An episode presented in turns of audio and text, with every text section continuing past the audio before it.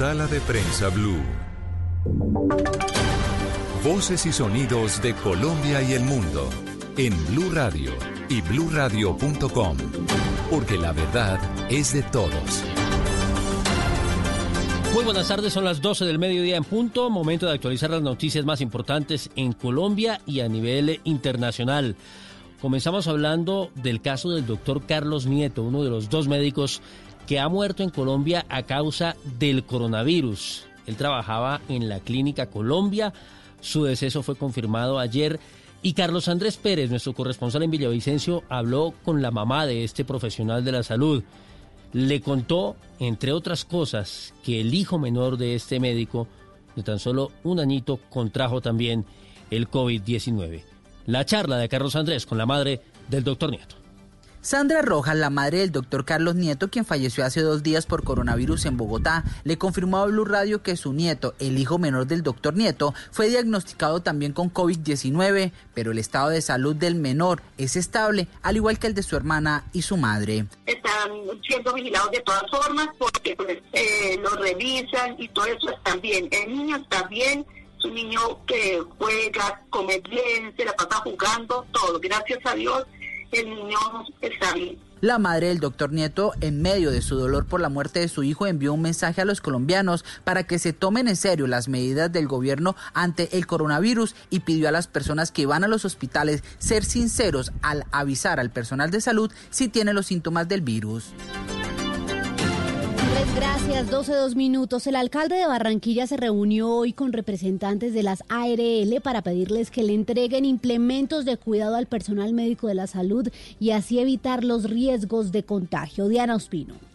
En reunión con representantes de las ARL, el alcalde de Barranquilla, Jaime Pumarejo, les solicitó que entreguen los implementos de cuidado al personal médico como está establecido, pues son la primera línea de defensa contra el coronavirus. A las IPS y EPS también les pidió realizar un trabajo coordinado. Nos hemos reunido con las ARL de la ciudad y les hemos pedido que se sumen a esta causa, que anticipen y refuercen los implementos de seguridad a los médicos y a quienes trabajan en nuestros hospitales y en nuestros puestos de salud para que se sientan seguros, para que no se contagien y para que puedan volver a su casa sanos y salvos. Por su parte, Heriberto Tobar, presidente de Antoc Atlántico, afirma que las ARL no han cumplido con la dotación de elementos de protección para el personal médico, tarea que le ha tocado asumir a la administración departamental.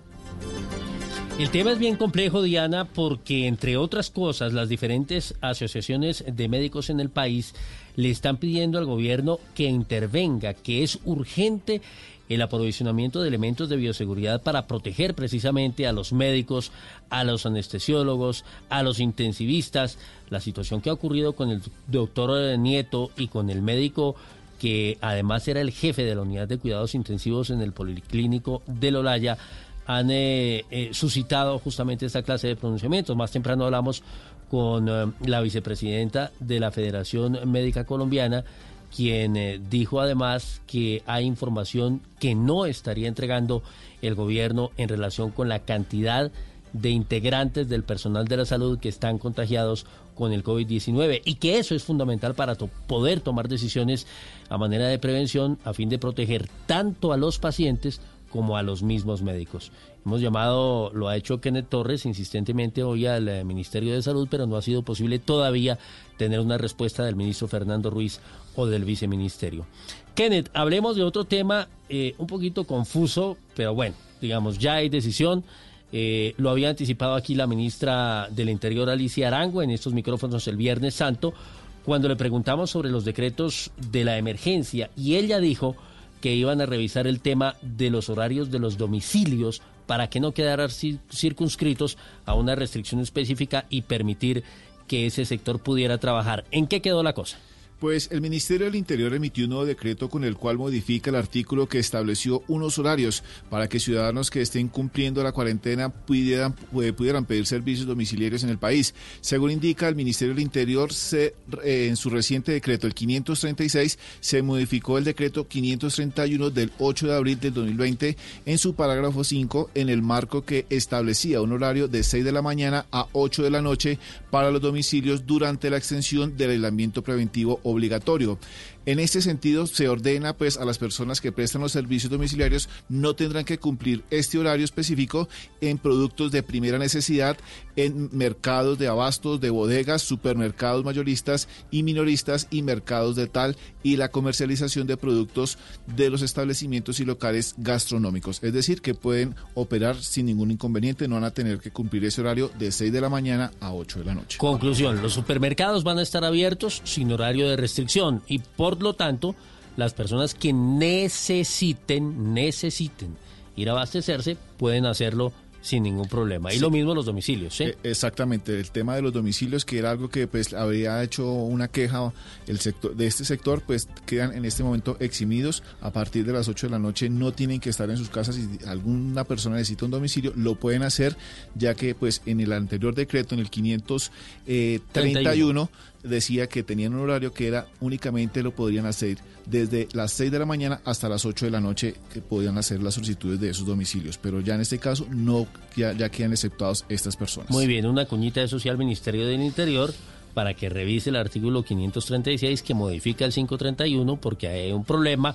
El parágrafo 5 que dicen que eliminaron no tiene nada que ver con el tema de los domicilios. María Camila. Kennedy, sigo con usted porque desde este lunes ya se amplían las, las excepciones, excepciones más bien para la circulación de algunas personas luego de la ampliación de la cuarentena. ¿Cuáles son esas excepciones? ¿Quiénes pueden salir? ¿Y qué se sabe de otros sectores económicos que estaban paralizados y vuelven al ruedo? Pues pudimos hablar con la directora, la presidenta del Consejo Gremial y de Camacol, Sandra Forero, y señaló que a partir de este lunes se reactiva la construcción de obras civiles en todo el país es decir, la de mejoras de vías o construcción de carreteras, construcción de puentes, entre otros, según dijo la directora, y están trabajando en este momento en protocolos de bioseguridad, que deben ser presentados al gobierno en los próximos días para que eh, haya un retorno de trabajadores en los próximos días. Estamos súper concentrados en eso. Esta semana es casi el plazo de, eh, casi que en una semana se va a surtir el plazo de ya vienen varios formulados, entonces completar esa formulación, entregárselos al gobierno, hacer la validación y estar preparados. Lo que no, quiere decir que todos, que todos eh, eh, por el hecho de tener un protocolo ya el 26 van, van a salir todos los sectores a operar.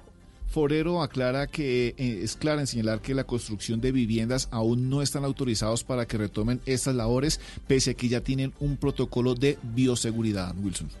Muy bien, eh, Kenneth, vamos ahora a Cali porque va a comenzar el traslado de venezolanos que quieren y esperan regresar a su país después de hacer un tránsito también por territorio ecuatoriano huyendo del coronavirus. Hay que recordar que a pesar de que una de las restricciones de los decretos de emergencia del gobierno implica que no puede haber tránsito de buses de transporte intermunicipal, Migración Colombia abrió un corredor humanitario para estos casos excepcionales. El tema en el Valle del Cauca, Víctor Tavares.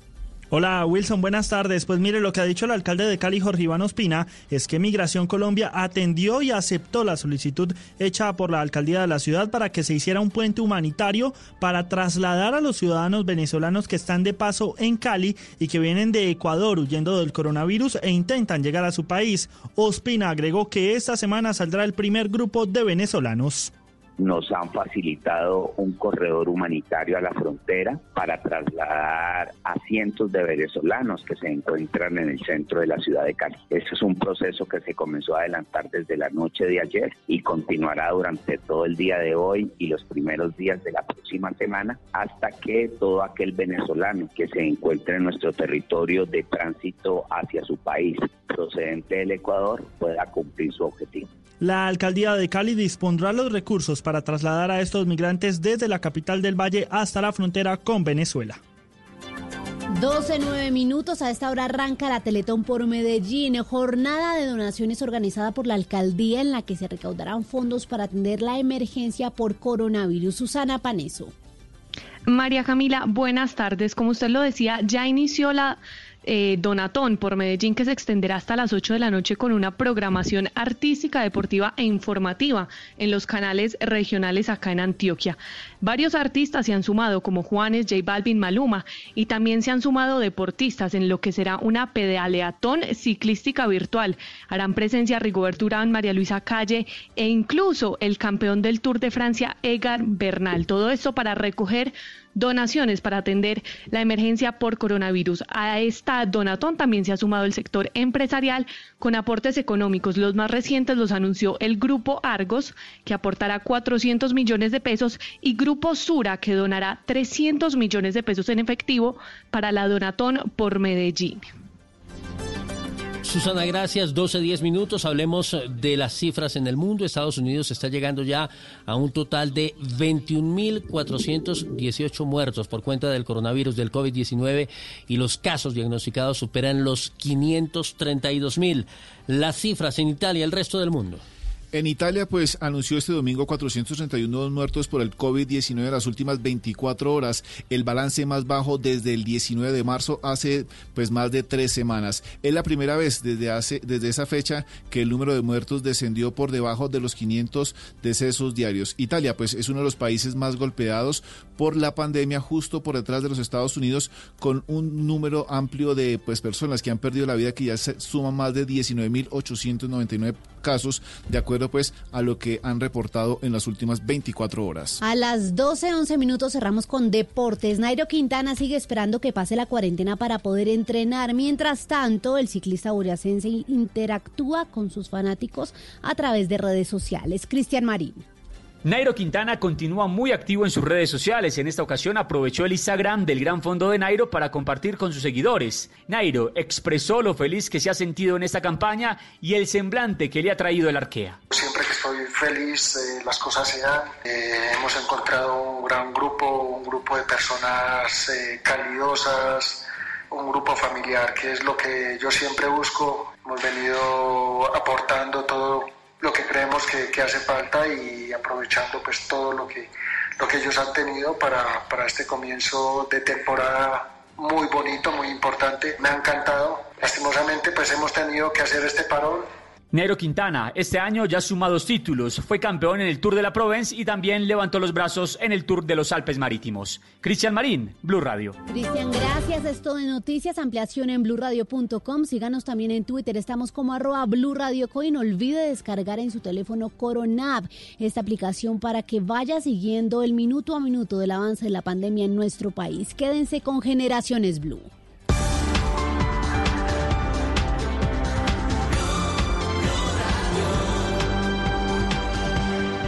Estás escuchando Blue Radio. Llegó el momento de consentir a los que más amas con una deliciosa comida. Recuerda lavar las frutas y verduras antes de prepararlas. Es tiempo de cuidarnos y querernos. Banco Popular, siempre se puede. Hoy es momento de quedarnos en casa y cuidar a los que tanto han dado por nosotros. Esa es nuestra manera de darles las gracias. Demostremos que somos capaces de ver el lado positivo de cada situación. Unámonos y volvamos a conversar en familia. Saquemos los juegos de mesa y convirtamos este momento en un espacio de amor y reflexión para volver a lo esencial cuentan con nosotros y con nuestros canales digitales para que puedan quedarse en casa. Es tiempo de cuidarnos y querernos. Siempre se puede. Banco Popular. Somos Grupo Aval. Vigilados por Intendencia Financiera de Colombia.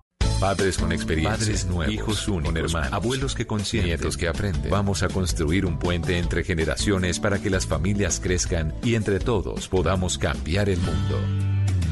Aquí comienza Generaciones Blue, un espacio de Blue Radio con testimonios, guías, expertos e invitados que nos ayudarán a mejorar la vida en familia y las relaciones entre sus miembros. Generaciones Blue. Estamos cambiando el mundo de las familias colombianas por Blue Radio y bluradio.com. La nueva alternativa.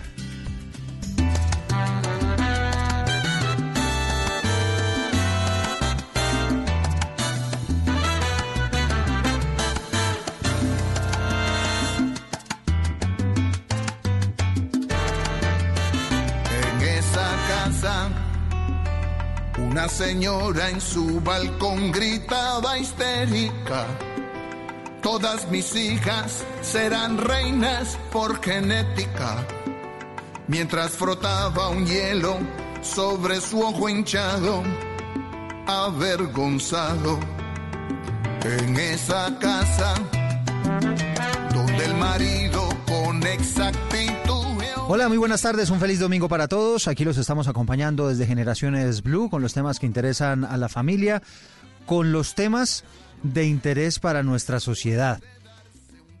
Este es un espacio que construimos de la mano de ustedes y en esta casa, que es la canción que estamos escuchando de Rubén Blades, se habla sobre la violencia doméstica, que ha crecido de manera terrible e increíble en los Estados Unidos y también en América Latina, pero además confiesa que el peligro es no ser obvio y encontrar un nuevo enfoque para este drama. Hace parte del álbum de 2015 llamado Son de Panamá.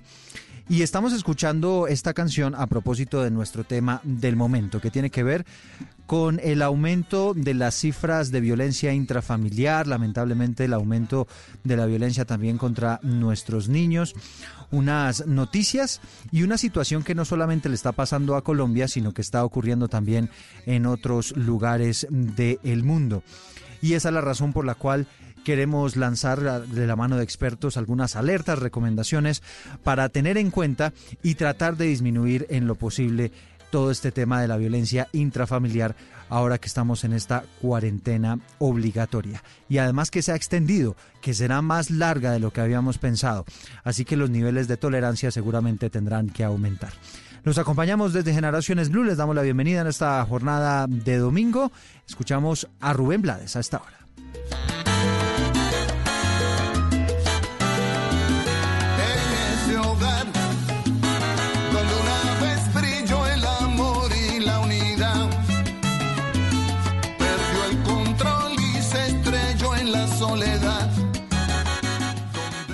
Estás escuchando Generaciones Blue.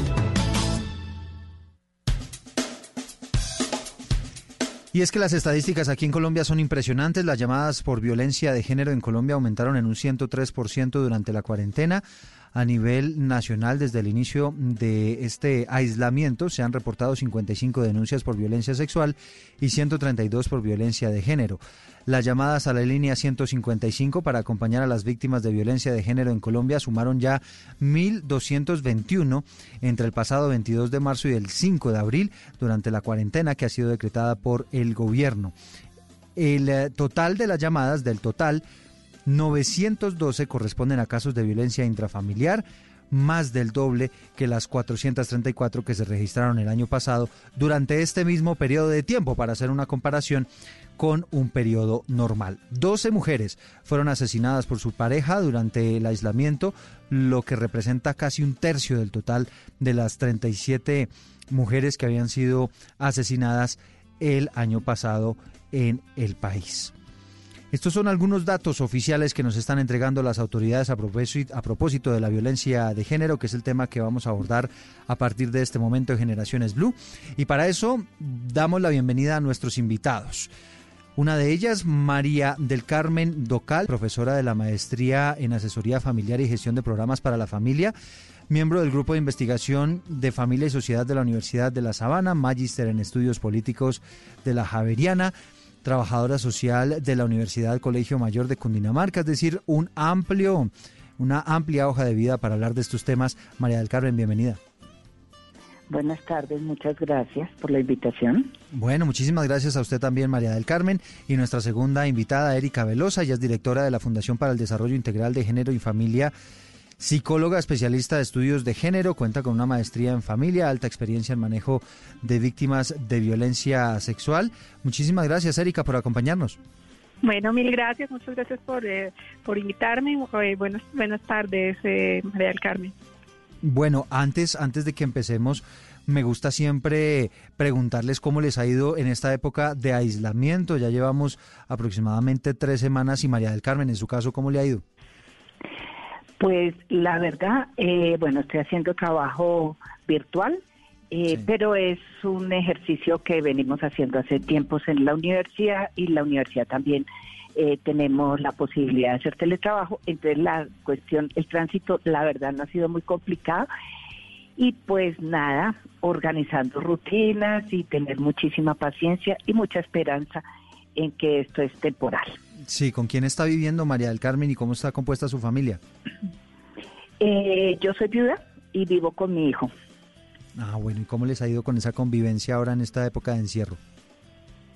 Ha sido bastante tranquila, nos hemos inventado actividades, eh, obviamente como, como lo normal de cualquier familia, que a veces no estamos de acuerdo o no queremos lo mismo, pero bueno, haciendo acuerdos, que es lo importante. Eso sí, que, y de eso sí que vamos a hablar a profundidad ahora a continuación, María del Carmen. Gracias.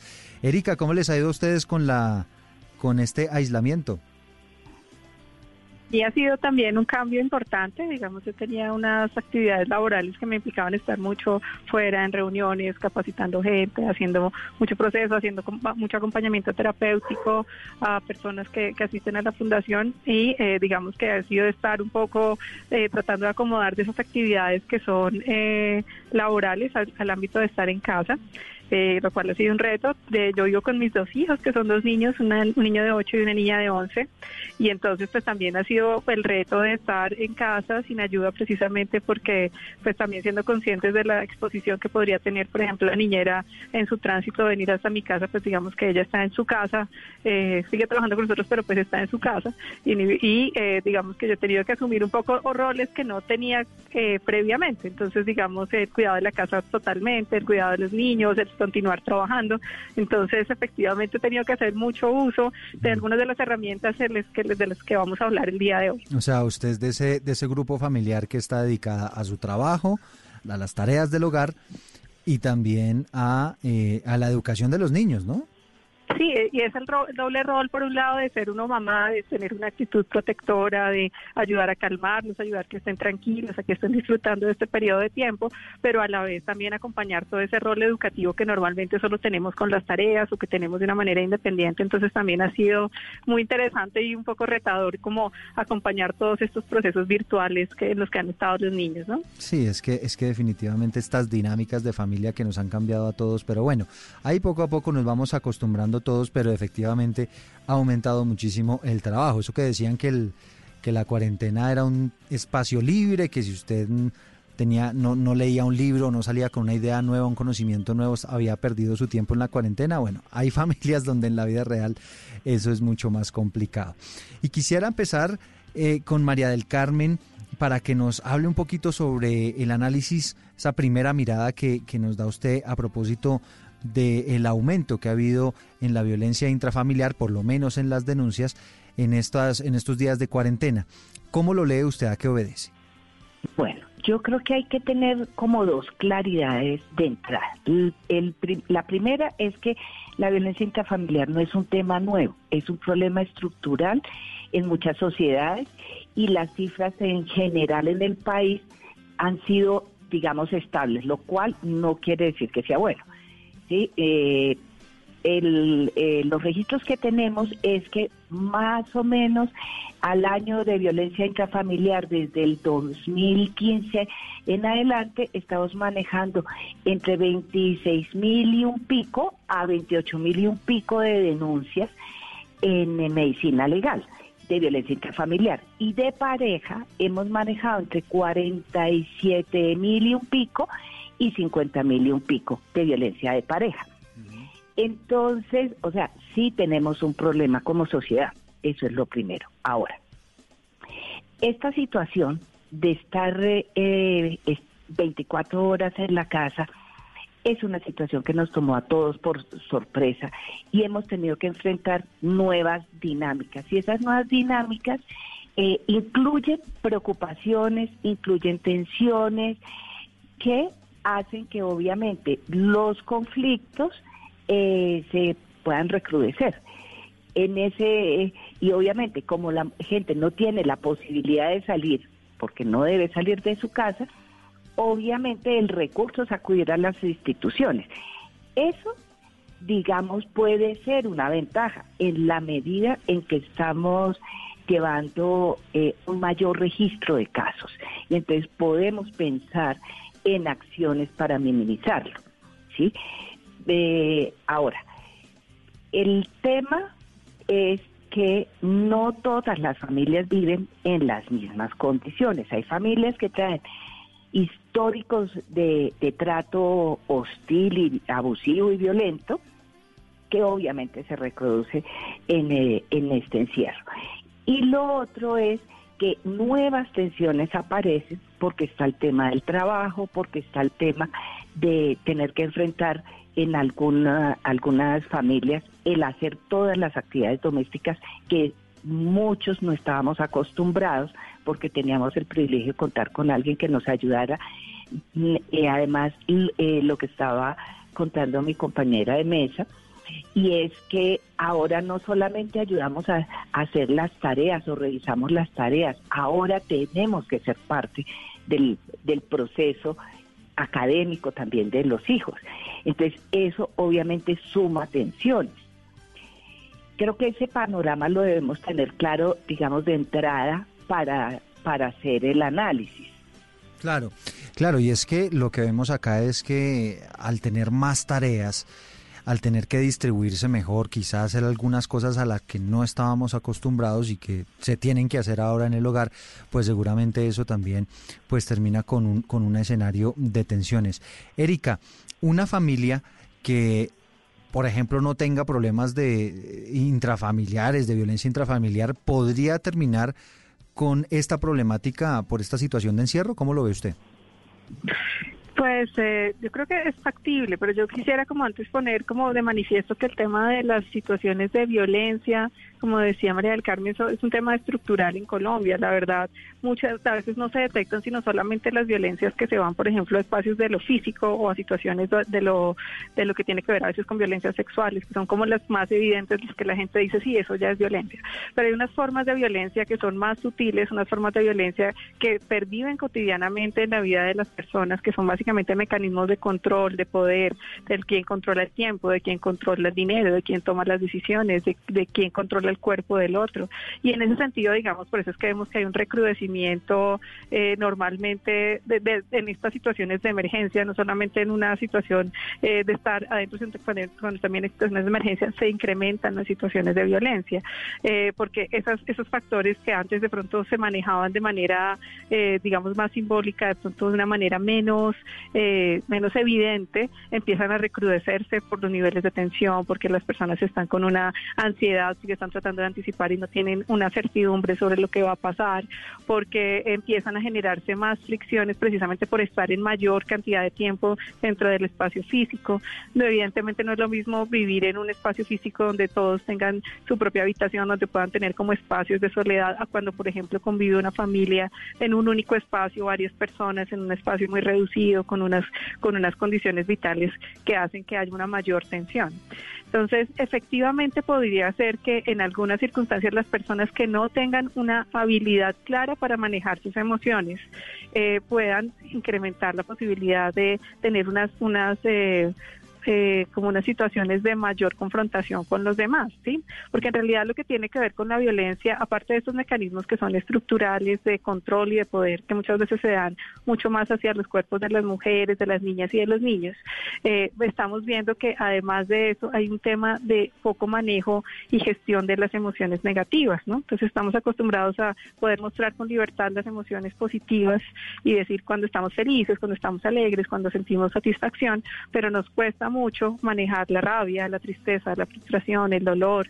Y eso además es un patrón que en la cultura machista que tenemos en Colombia se le bloquea mucho a los niños, a los adolescentes y, y los hombres crecen como con esa falencia de manejo emocional. Desde que a un niño se le dice usted no llore, usted no puede eh, demostrar su tristeza, se le está bloqueando un mecanismo emocional muy importante para manejar un sentimiento vital en los seres humanos. Entonces por eso que tenemos tantos hombres violentos que no saben procesar todas estas situaciones que se, que se pueden incrementar en la, en las situaciones de confinamiento o de emergencia y eh, pues también evidentemente mujeres que, que tampoco lo saben manejar, pero las mujeres sabemos manejar la frustración, la, la tristeza porque eh, en nuestro histórico nos lo han permitido hacer, mientras que a los hombres todos se los han lanzado como a que eh, la frustración y la tristeza no se puede mostrar tan fácil, pero lo puedes mostrar la ira y puedes mostrar la violencia y es una cosa socialmente aceptada. Entonces por eso es que estamos viendo esa diferencia, por eso es que vemos además una afectación mucho más grande en mujeres, eh, porque aquí digamos, la violencia intrafamiliar a veces como que no, no deja ver y la gente no, no, no, no sabe que, por ejemplo, son la mayoría mujeres las que la sufren de una manera más exacerbada y tiene que ver con esos patrones culturales eh, de falta de manejo emocional, pero patrones culturales también que, que demarcan relaciones de, de, poder y de control sobre las otras personas. Y en, en, las situaciones de confinamiento eso se crece. En las situaciones de confinamiento hay mayor tiempo para estar eh, en conjunto y entonces también hay mayor posibilidad de, de no saber manejar el conflicto cuando el conflicto se presenta y en ese momento puede surgir, eh, si no se hace un manejo adecuado de la emoción, una posibilidad de hacer una confrontación que puede irse incluso a situaciones eh, de violencia psicológica, de violencia física y también tenemos un incremento de otro lado de situaciones de violencia sexual, ¿no? Claro. Entonces tenemos ahí varios elementos. Podríamos hablar de las emociones, también de esos choques que hay quizá por la por los manejos en las tareas en el hogar, eh, el tema psicológico del encierro también, pues que puede generar algunos cambios mentales y en algunos eh, y puede derivar también en algunos cambios en estas dinámicas de comportamiento. En ese orden de ideas, María del Carmen, quisiera que brindáramos soluciones para las familias. Y, obviamente, Erika, también le voy a dar su espacio para que nos complemente este asunto que me parece que es el que es, es la clave. ¿Cuáles serían los tips que usted le daría a esas familias que están empezando a darse cuenta que, que, las cosas se están complicando, que la relación ya no está tan fluida como antes, que quizás este encierro y todas estas dinámicas pues empiezan a generar ya un tono diferente en la relación familiar? Bueno, mira, yo pensaría que hay varias cositas para hacer. Una, tratar de entender, de entender al otro, ¿sí? Indagar qué le gusta cuando está solo, permitirle momentos de aislamiento del resto de la familia, así el espacio se ha reducido. Eh, en algunas, para algunas familias, como lo comentaba Erika hace un minuto, eh, viven en un espacio muy pequeño todos y no están diferenciadas las habitaciones, por ejemplo, pero por lo menos que puedan dejar el rincón del aislamiento, algo así, donde la persona se pueda sentar y se puedan organizar por turnos, donde cada uno pueda hacer lo que quiera en ese momento. Y nosotros como padres permitir que ellos puedan hacer eso el uno le gusta oír música, el otro le gustará hablar con los amigos, el otro simplemente nada, quedarse ahí en el rincón callado, sin mirar, sin hablar, no hablarle, no, no molestarlo porque es, es un momento íntimo. Eso puede ayudar un poco eh, en la medida en que se pueden aislar un poquito las personas. También usar el sentido del humor sin caer en la burla. Lo otro que se puede hacer es en los espacios de las comidas conversar sobre historias familiares eh, que se desconozcan.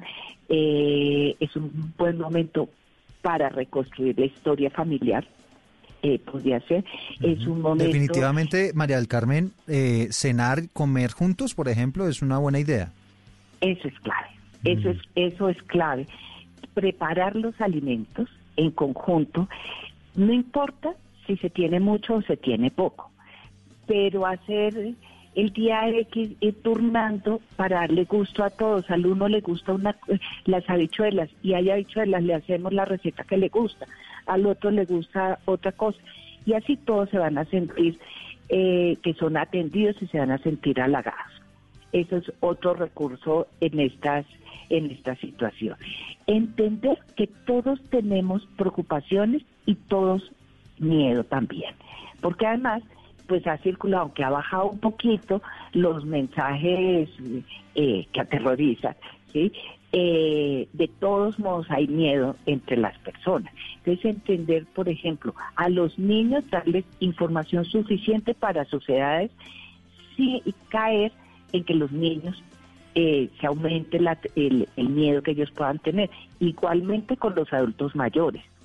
Porque digamos, lo que está pasando no, no tiene que ser necesariamente un sinónimo de muerte, ¿sí?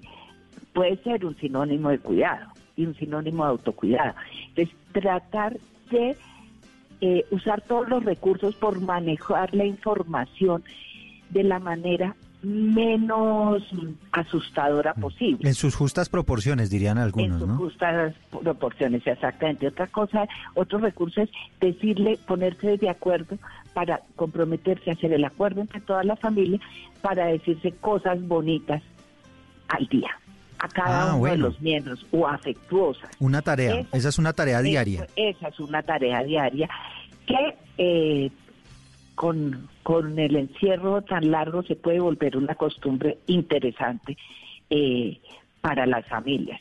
Eh, también intentar, una de las tensiones es la carga laboral de algunas familias junto con la carga académica de los hijos y pues obviamente las familias no tienen computadores para cada uno de los miembros Claro. intentar conversar, por ejemplo, con los colegios para poder organizar una rutina en que todos en la casa puedan hacer sus tareas, puedan cumplir con sus cargas sin que, eh, digamos, se revienten.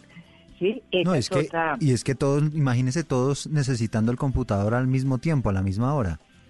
Claro, claro. Entonces, el, el niñito pensando que lo van a rajar porque le- se le vence el límite, ¿sí? Y el hermano en las mismas, pues obviamente ahí hay una tensión. Es, perfectamente normal. Y que la se mamá con el jefe también llamándolo y diciéndole que equivo del trabajo. Exactamente. Lo otro es que por prácticas culturales las mujeres tenemos la mayor carga eh, de las tareas del hogar. Y estamos trabajando, estamos atendiendo todo el- eh, las emociones y los cuidados de todas las personas de la familia, pero encima de todo tenemos toda la carga de, de, la operación de la casa, como preparar la comida, limpiar, etcétera. También se pueden hacer acuerdos para que entre todos cumplamos con esa responsabilidad de acuerdo a las posibilidades de cada uno. El tema no es de colaborar, como lo veníamos manejando siempre. El tema es que cambió la situación y tenemos unas necesidades y todos, para el bienestar de todos, tenemos la obligación de participar en toda la operación Claro. de, la, de la casa. De la y familia. es en los momentos que se necesita, Mm. porque ese es otro tema de las tensiones. Porque como no ha sido costumbre que los otros lo manejen, sobre todo los hombres, entonces a los hombres les puede dar igual arreglar la cocina a las seis de la tarde y es justo cuando hay que preparar la, la- la siguiente comida. Claro. ¿sí? Entonces, ese tipo de cosas hay que conversarlas. Yo recomiendo también mm, tratar de no tocar los temas que generan conflicto. No No se ponga a hablar de política ahorita, ¿no? ¿No? Exactamente, Sí, sí, sí, sí. exactamente. No se pongan a hablar de política. Otra cosa, en las conversaciones traten de no hablar de la gente y no ejemplificar por lo malo que han hecho otras personas, sino ejemplificar por lo bueno que han hecho otras personas. Sí. Porque si yo como mamá hablo mal de los amigos de mi hijo o de la familia de, mi esposo, pues les va a doler a todos ellos y van a reaccionar. Sí, hay una situación de conflicto. Evitar los, los malos comentarios, podría uno decir, ¿no? Es exactamente. Pensar en Eh, positivo. pensar en positivo, sí, hacer un esfuerzo muy grande eh, por cambiar esa idea de la forma como nos dirigimos y como juzgamos a los otros. Intentar no juzgar en este momento que el hijo tenga el arete, pues este no es el momento para quitárselo. Si no le gusta y, y- y quiere evitar el arete, pues deje, deje esa conversación pendiente para más adelante, ¿no? Claro, y aguántese el arete, que el arete no es lo, lo principal en este momento. De acuerdo. Tratar es una oportunidad para enseñarle a los niños valores desde el modelo, desde el ejemplo, Sí. eh, tomarlo como una oportunidad y hacer convenios, digamos, con los más grandes para educar a los a los más chiquitos para ense- más que educar para enseñarle a los más chiquitos porque pues, los que educan obviamente son los papás eh, pero para enseñarle a los más chiquitos que no nos burlamos del otro, que no ponemos sobrenombres,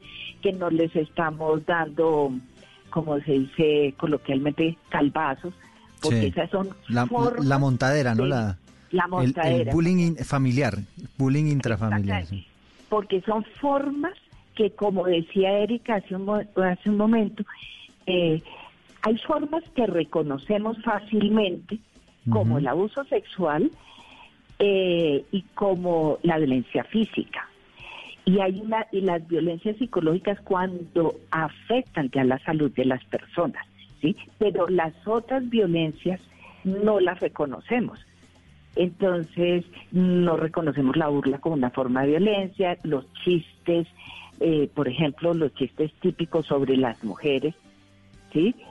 Eh, no los reconocemos y eso genera, genera, digamos, eso le duele. a Sí, la eso genera tensión, eso ¿no? duele, Tensión familiar. tensión. Exactamente. Entonces, ese tipo de cosas eh, tenemos que tener mucho cuidado en poder identificar todas esas formas sutiles que han sido naturalizadas en nuestras sociedades y en nuestras familias. Claro. Bueno, yo quisiera aquí, Erika, para, para que también nos complementara sobre este tema, los tips. Nos hablaba mucho eh, María del Carmen de esa necesidad de acuerdos, de establecer horarios, de, de llegar a acuerdos dentro de la propia familia para evitar esas, esos momentos de tensión. Digamos, para complementar, digamos, estas eh, observaciones y estos tips que ha dado María, eh, María del Carmen, yo diría como que hablaría como de tres cosas y cada una como diferenciada. Uno, eh, yo creo que efectivamente no estamos en un momento normal y por lo tanto no tenemos que pretender ser igualmente productivos a como somos siempre, no tenemos que pretender que nuestra vida continúe normal con todos los roles que tradicionalmente tenemos, con todas las acciones que hacemos, con toda la productividad, con toda la perfección que nos gustaría tener o excelencia que nos gustaría tener, sino que estamos en un momento en el que tenemos que hacer lo que mejor podemos y ser absolutamente comprensivos, amables y compasivos, no solamente con las personas con las que vivimos, sino con nosotros mismos, ¿no? Entonces digamos que parte del ejercicio inicial de prevención de violencia tiene que ver con cómo de alguna manera cada persona en su mundo hacia adentro, cuando cierra sus ojos, es capaz eh, relacionarse adecuadamente consigo mismo, ¿no? Entonces a veces uno encuentra en personas que han sufrido mucha violencia y ejercen y otras personas que ejercen mucha violencia un lenguaje interior muy violento, ¿sí? Un lenguaje en el que se hablan duro, en el que se tratan mal, en el que se atacan, en el que se sienten culpables, en el que todo el tiempo se están criticando, que critican su propio cuerpo, critican la forma en que actúan, siempre se sienten insuficientes, siempre se sienten eh, no merecedores de cosas buenas. Y eso es una cosa que es muy interior, muy interior y que la gente realmente muy pocas veces eh, como que se pone a pensar. Pero cuando está en ese diálogo interno, de repente está lavando la losa y de repente empieza a pensar, es que mi esposo me hizo, es que él me dijo y no sé qué, ese como yo no valgo, ese como yo tal cosa, y empiezan a generar una especie de discursos que hacen que cuando la otra persona se acerca pueda tener una, una reactividad inesperada ante ese evento de acercarse. O cuando, por ejemplo, el esposo dice, no, es que ella yo creo que me está poniendo los cachos, y entonces es que como yo, claro, como a mí no soy suficiente, entonces empiezan con un lenguaje interno que hace que eh, las formas del, del exterior no, no den como para que haya una situación de conflicto, sino lo que está generando el conflicto es esta situación interior de este lenguaje muy, muy cargado eh, y muy poco amable que tenemos interiormente. Y un poco de Entonces, juicios, ¿no? Que quizá a veces ni siquiera tienen fundamento, sino que empieza Exacto, la y son gente a darle la temores. vuelta a un, a un, Exacto. a un asunto allí. Exacto, entonces son temores, son culpabilidades que muchas veces no tienen que ver con la persona que está viviendo con nosotros, sino como son cosas que arrastramos por años, ¿no?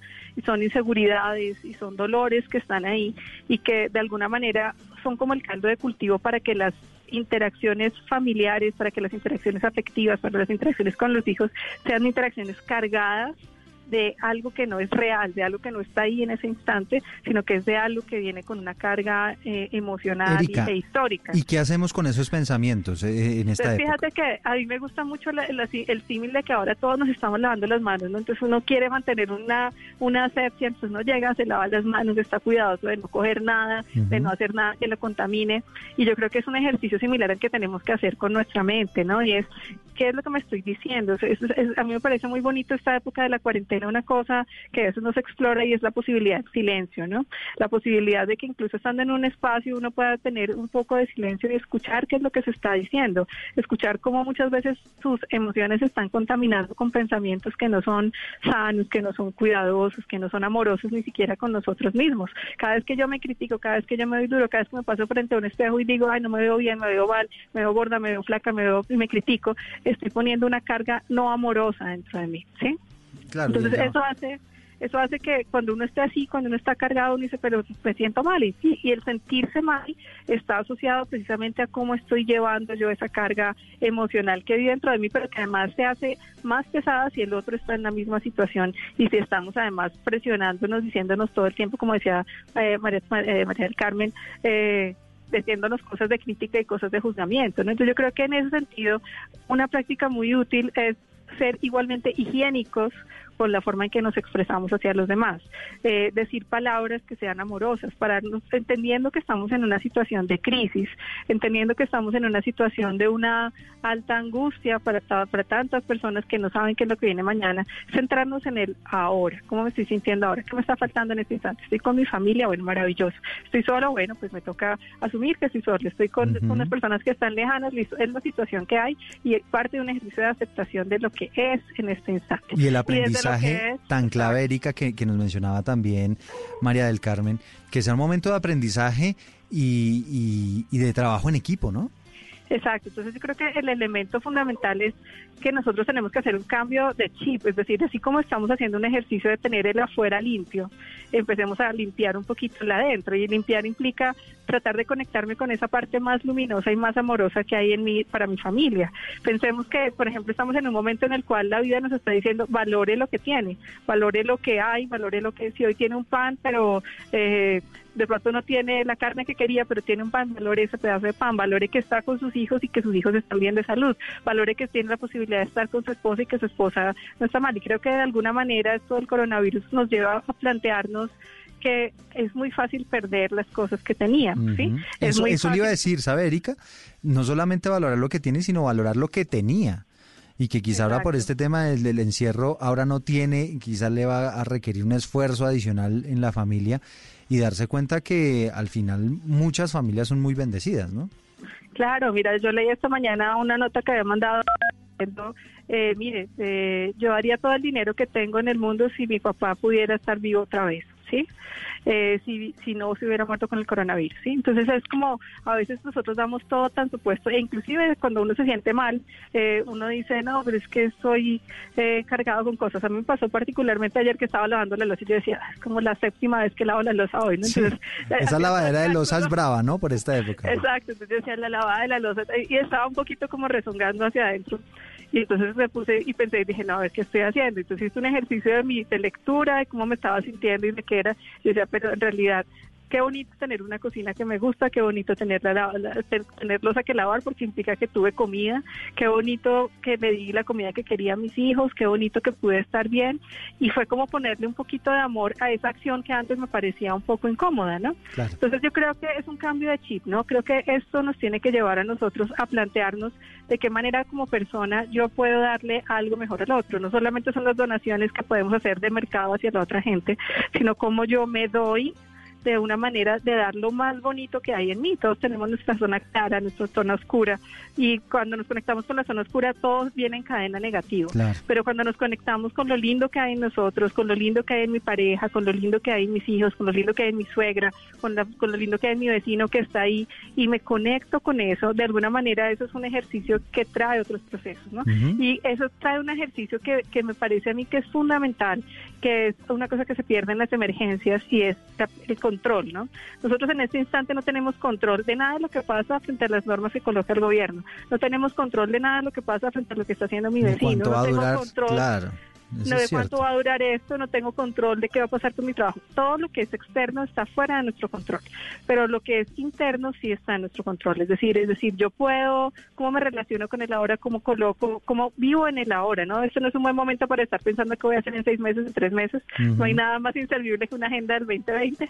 y en ese sentido estamos en un ejercicio en el que tenemos que conectarnos con el ahora, conectarnos con que voy a hacer esto, voy a hacer Con el día a voy día. regar las matas, las voy a regar con amor. Voy a lavar la loza, lo voy a hacer con amor. Voy a hacer la comida, bueno, lo voy a hacer para que les quede rico. Sí, voy sí, a sí. tener que trabajar, entonces voy a tratar de estar muy concentrada y cuando esté con mis hijos voy a tratar de estar bien con ellos. Entonces es un ejercicio que la Me vida gusta esa reflexión. ¿sabe, Erika?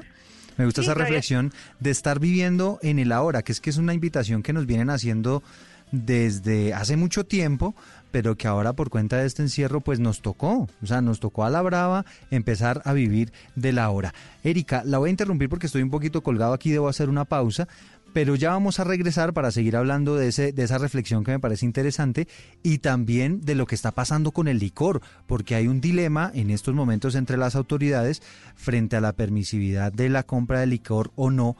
Y, y qué tanto ese tema del licor está teniendo incidencia en estas cifras de la violencia intrafamiliar. Ya regresamos.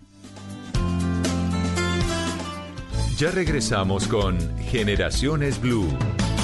En estos momentos asiagos y difíciles, momentos que nos llevan a sacar lo mejor de nosotros como personas y como familias, porque el destino está en nuestras manos, debemos actuar con solidaridad y responsabilidad, respetando y acatando las decisiones de nuestros gobernantes, protegiendo a nuestros abuelos y a los menos favorecidos, para mostrar al mundo nuestra resiliencia y nuestra capacidad de adaptación. Tenemos que ser mejores juntos. Numeral Yo me cuido, yo te cuido. Blue Radio, la nueva alternativa. Continuamos con Generaciones Blue.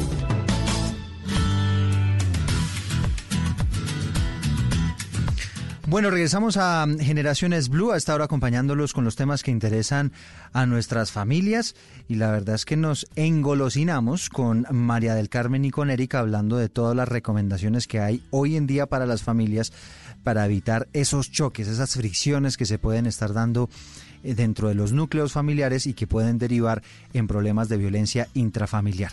Quisiera hacerles esta consulta relacionada con el licor porque es que eh, hay un dilema enorme en, las en, en el gobierno y entre las autoridades de qué hacer con el licor. Hay una escuela que dice, hombre, restrinja más la venta de licor, que eso puede estar aumentándonos las cifras de violencia intrafamiliar. Y hay otra que nos dice, pues dejémoslo como está, solamente eh, quizá una botellita mm, o, o una sola compra de licor por cabeza. No sé usted, María del Carmen, cómo analiza puntualmente este, este, este aspecto relacionado con el licor, que efectivamente es algo que potencia la posibilidad de que haya eh, violencia intrafamiliar. Sí, eh, en los ejercicios anteriores de análisis del fenómeno se ha visto que efectivamente el licor está presente en el en el problema en tanto exacerba otras cosas, ¿sí? Y a la luz de como está borracho, como tomó sus tragos, pues se porta así. ¿Sí? Lo justificamos desde muchas formas. Yo creo que las medidas de restringir la venta de licores, eh, yo creo que sirven, efectivamente. Creo que valdría la pena mirar en, de las denuncias cuáles casos están asociados y en esas zonas donde los casos están asociados, yo estaría porque vale la pena pensar la posibilidad de la ley seca. Y si la cosa funciona, eh, se podría empezar a extender eh, o, se- o manejarlo por lo menos por zonas. Eso creo que podría ser una medida que ayudara eh, A combatir es este muy- tema de la violencia intrafamiliar. Sí. Sí, porque es que, pues uno decirle a la gente, mire, no beba, es muy complicado, ¿sí? Porque adentro de las casas, pues usted no puede entrar. Y es que eso, eso le iba a decir porque hay momentos, María del Carmen, donde pues quizá a muchas familias les ha pasado, pues que es un momento también de distensión, ¿no? Entonces se abre un vinito y, y se puede tomar, digamos, sanamente, entre comillas, eh, como, como un momento de, también de esparcimiento familiar. Entonces, no sé hasta qué punto llegar a, a ese equilibrio. En muchas familias funciona una copita de vino y no pasa nada. Y, que, y hay muchas familias que culturalmente lo tienen por, por, su, por su historia por su historia familiar y no pasa nada. pero hay unas, hay unas familias donde sí hay un problema. Entonces sí sería interesante identificar cuáles de los casos están asociados, en qué zonas están y apretar un poquito más las normas. Ya hay países que han puesto ley seca hace mm, más o menos una semana total, o sea, no se vende licor. ¿Sí? Y eso pues incomoda a unos, a los que se lo beben sanamente, pero ayuda a los que no se lo beben sanamente. Claro. Erika, ¿usted cómo lo analiza? ¿Cómo ve estas medidas que ha tomado el gobierno y, y quizá usted sería un poquito más drástica con este asunto? Yo lo que creo es que, digamos que si tú necesitas el licor para estar bien, de alguna manera ya estamos hablando de que tienes que mejorar cosas en ti para, para y creo que podrías aprovechar este tiempo de la cuarentena para hacerlo, ¿sí? Si tú necesitas tomar licor, puede que te distensione, el licor eso tiene una función, pero el licor también tiene la función de que así como te pone alegre, después te pone depresivo, porque es parte del ciclo de lo que pasa dentro de tu cerebro cuando tú consumes alguna sustancia alcohólica. Entonces, digamos, no me parece que sea, digamos, como elemento de prevención en salud mental, me parece que lo ideal sería no consumirlo. Las personas que tienen algún tipo de situación donde ya tienen adicción al alcohol, donde, por ejemplo, pueden estar pasando por síndromes de abstinencia asociados a no consumir alcohol, digamos, ya tienen unos fenómenos que van a, generar unas, unas eh, afectaciones emocionales que pueden hacer que incluso se ponga más violentas y demás, pero eso no quiere decir que deban estar consumiendo con el tema del licor ahí lo que ocurre también es que la gente tiene una negación, ¿no? Entonces, no, yo no necesito mucho, pero a veces hay gente que no sabe cuándo parar. Y cuando y es la gente que niega dice, no, yo no lo necesito, es que yo me lo tomo socialmente. Entonces, si es algo social y estamos tratando de evitar el aislamiento, eh, como generar un poquito más de aislamiento social, yo recomendaría a las familias, a las personas, a, especialmente en general es un fenómeno más con los hombres, a los hombres que conscientemente decidan no tomar eh, licor en esta época ¿Por qué? Porque eso les hace perder un poco el control y creo que en este instante es muy importante que uno haga un, claro uso de tratar de mantener sus emociones bajo control, su, eh, su respuesta ante el otro bajo control. Sabemos que el, el alcohol no es lo que hace que ocurra la violencia. La violencia ocurre porque alguien decide ejercer un hecho de, poder sobre otro. Pero el licor sí es un facilitador para que ciertas barreras emocionales que la persona pueda tener se levanten. ¿sí? Entonces, en ese sentido, es lo ideal que no, que no ocurra. Nos decía María del Carmen que en otros países ya se ha decretado ley seca generalizada para, para tratar de disminuir estas cifras de violencia intrafamiliar. ¿Usted cree que en Colombia debería pasar algo parecido? Yo creo que hay otras medidas que deberían acompañar esa. Sí, creo que, digamos, eso a mí me parece en medio de todo esto que está pasando, que es muy grave, algo que, que los que trabajamos en este tema siempre hemos sabido es que la violencia contra los niños, contra las niñas, contra las mujeres es una pandemia en Colombia y adquiere muchísimas formas y tiene muchísimas, eh, en cada región casi que se vive de una manera distinta y es de un nivel exacerbado. Lo, lo que muestran las, las cifras es una cosa ínfima con relación a lo que ocurre diariamente en los hogares y las violencias se dan más en los hogares que muchas veces fuera de ellos. Entonces, por eso es la gran preocupación. Pero es bueno que la gente lo visibilice, es bueno que se den cuenta que el gobierno le está poniendo atención al tema. El, la situación de violencia estructuralmente no se resuelve con los temas del alcohol. El alcohol es un facilitador que puede hacer que algunos se duerman, que otros se pongan violentos, que otros se pongan eh, alegres pero lo que lo que eh, genera la violencia es otra cosa que es una cosa de carácter estructural basado en creencias, en prácticas culturales, en lo que la gente se plantea, incluso en lo que la gente consume diariamente, en términos de lo que no solo no solo de lo que consume de beber, sino lo que consume y mete en su cabeza, ¿no? Entonces en este momento también hay alerta por el consumo, por ejemplo, de pornografía y por la adicción a la pornografía que se genera un poco con todos estos portales que están planteando como que puertas abiertas para eso, porque eso de alguna manera se le mete genera unos cambios en, en las reacciones cerebrales, en las reacciones que se dan frente a la sexualidad, que pueden estar incrementando situaciones de violencia, ¿no? De violencia sexual que tiene otras características. Entonces yo creo que coger ese tema no es solamente un tema, es un facilitador el hecho de que se declare una ley seca, pero no es únicamente lo que tenemos que plantear, porque esto requiere unas acciones de mitigación muy importantes, de prevención frente a los casos que no han ocurrido y de apoyo, por ejemplo, a hombres que sientan que están en una situación de, eh, digamos, de, que ya no pueden controlarse, que están eh, violentos, están irascibles, que por ejemplo haya una intervención en salud mental, intervención psicológica de apoyo para esos hombres y no solamente para las mujeres cuando ya fueron afectadas, ¿no? Entonces yo creo que, digamos, para la Secretaría de la Mujer también sería algo, para el ente al que corresponda y, la, y al nivel nacional, que es una cosa que a veces hemos discutido, es tenemos que empezar a generar acciones para prevenir también sobre los agresores, no solamente cuando las mujeres, las niñas y los hombres y los niños han estado afectados. Es que mire que me estoy encontrando justo este dato que, que tiene algo que ver de lo, con, con, lo que usted nos está mencionando, que me parece en, en dos partes importante. La primera es la manera como, como usted nos dice, ha aumentado la, la denuncia, pero no quiere decir necesariamente que no esté ocurriendo. Eh, y que haya un subregistro también muy importante de lo que pasa en, en, las casas. Eso por un lado. Y lo segundo es que las cifras en Colombia demuestran que los picos de violencia suben los fines de semana, que es cuando no hay jornadas de trabajo, que es la que son jornadas que al final le dan la posibilidad, por ejemplo, a muchas mujeres de estar fuera de la casa y estar lejos de su agresor. Ahora tenemos una situación muy compleja y es que en muchas familias, pues lo que ha hecho este aislamiento es que mantiene a esas mujeres víctimas de violencia cerca de su agresor. Claro, y el fenómeno ahí es complicado porque no es una violencia como la que ocurre cuando te estás en las calles, sino es la violencia que ocurre de alguien a quien tú amas, ¿no? Entonces, la gran, la, gran peculiaridad de las violencias intrafamiliares es que se dan en el marco de situaciones afectivas, se dan en el marco de situaciones donde tú a veces te sientes bien con esa persona, pero otras veces esa persona te maltrata y esa, esa doble acción confunde mucho a las víctimas, ¿no? Como que dicen, no, pero él va a cambiar, él va a ser, incluso el agresor también tiene una relación de eh, dual con la, con la víctima, ¿no? Entonces es una persona que dice querer a su víctima, pero que hace un montón de cosas que no son cuidadosas, que no son respetuosas con esa persona. ¿no? La y golpea y después le dice, no, discúlpame, es que yo no claro, quise. Y puede que... que... genuinamente se sienta, que se sienta culpable, pero no quiere decir que genuinamente va a cambiar, ¿sí?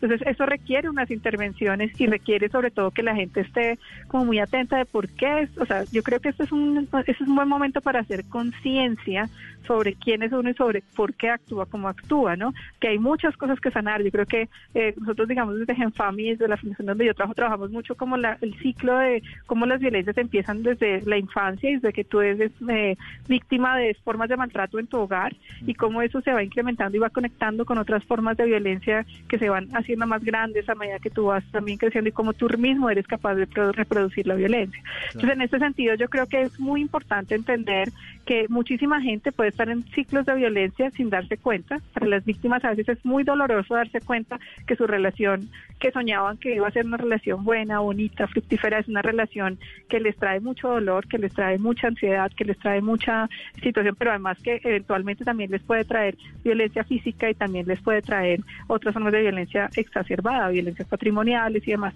Entonces, ¿qué es lo que uno ve? Que la gente, a la gente le cuesta mucho entender que están en situaciones de violencia con sus parejas, porque no lo leen, ¿sí? Es como que está tan acostumbrado a que me controle, a que me revise el celular, a que a que me diga qué debo hacer, a que me diga cómo vestirme, que, lo normal, que me diga sí. que, es, que, que, es porque le están cuidando y le están queriendo, porque tenemos unas pautas de amor que no son saludables, ¿sí? El amor es cuidado. Cuando tú amas a alguien, tú quieres que esa persona esté bien. Cuando tú amas a alguien, tú buscas que esa persona tenga su máximo potencial.